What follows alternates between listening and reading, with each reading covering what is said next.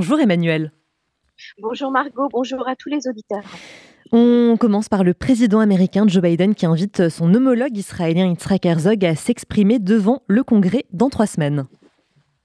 Entre les deux, mon cœur balance. C'est ce que pourrait chanter le président Biden, mais il a visiblement choisi, puisque c'est le président d'Israël, Yitzhak Herzog, qui l'invite, et toujours pas le premier ministre Benjamin Netanyahu. Le président Herzog prononcera donc un discours devant le Congrès le 19 juillet prochain, dans le cadre de, cette prochaine visite. Ça a été annoncé officiellement par la Chambre des représentants. Herzog a également été officiellement invité à s'entretenir avec le président Biden à la Maison Blanche en tête à tête. Il devrait également rencontrer les dirigeants de la communauté juive de New York où il passera le Shabbat.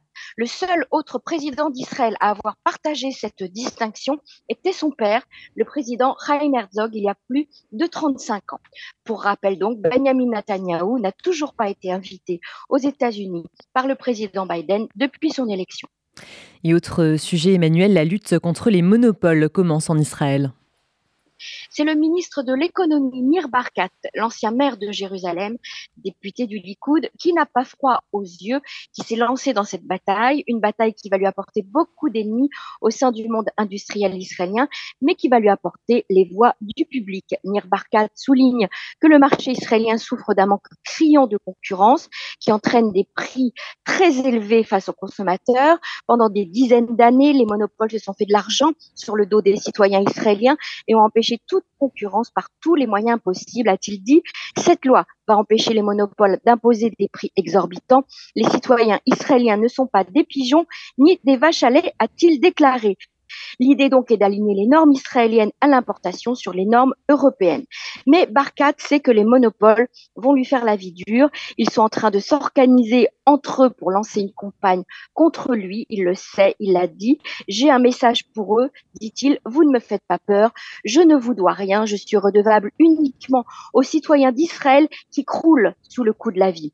Le ministre a indiqué également qu'il préparait une mesure qui obligerait les monopoles à rendre public leurs rapports financiers. Et Barkat a tenu à remercier le Premier ministre et le ministre des Finances pour leur coopération dans la réalisation de cet objectif.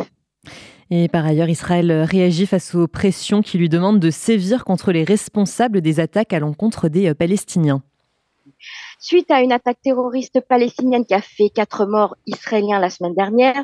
En colère, les groupes d'autodéfense formés par des habitants des implantations ont attaqué des villages palestiniens. Et avec la recommandation de l'agence de sécurité intérieure, le Shin Bet, le ministre de la Défense, Yoav Galant, a signé des ordres de détention administrative pour incarcérer sans charge quatre citoyens israéliens habitant des implantations impliqués dans ces récentes attaques.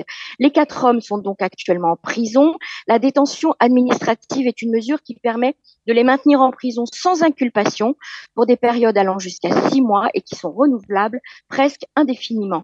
Cette mesure a été rarement utilisée pour des Israéliens juifs. Elle fait suite aux pressions accrues exercées sur Israël pour qu'il mette fin à la récente série d'attaques contre les Palestiniens. Israël sera-t-il euh, poursuivi, Emmanuel, par le tribunal de l'Aïe pour crimes de guerre? Eh bien, ce sont des membres du Parlement palestinien qui ont déposé une plainte contre Israël au tribunal pénal international de La Haye. L'objet de leur plainte est le blocus imposé à Gaza qu'ils décrivent comme un crime de guerre et un crime contre l'humanité. Les initiateurs de cette plainte présentent leur démarche comme un devoir national, juridique et humanitaire. Ils tentent d'isoler Israël au sein de la communauté internationale. Et enfin, Emmanuel, il faut poursuivre ses rêves coûte que coûte. C'est en tout cas ce qu'a fait un Israélien de 80 ans. Et oui, il n'est jamais trop tard. C'est la leçon que nous donne Yaakov Bar Shalom, qui vient d'obtenir son doctorat de l'université Ben Gurion à l'âge de 80 ans. Il figure parmi les 232 doctorats de la promotion universitaire qui vient de s'écouler. Bar Shalom a effectué sa thèse au sein du département de langue hébraïque de l'université sur un sujet très spécifique sur la langue biblique. Il y a travaillé pendant six ans, pendant lesquels il s'est rendu quotidiennement à la bibliothèque de l'université et a lu à plusieurs reprises cinq, sept dictionnaires bibliques différents et a écrit un travail de recherche de 360 pages.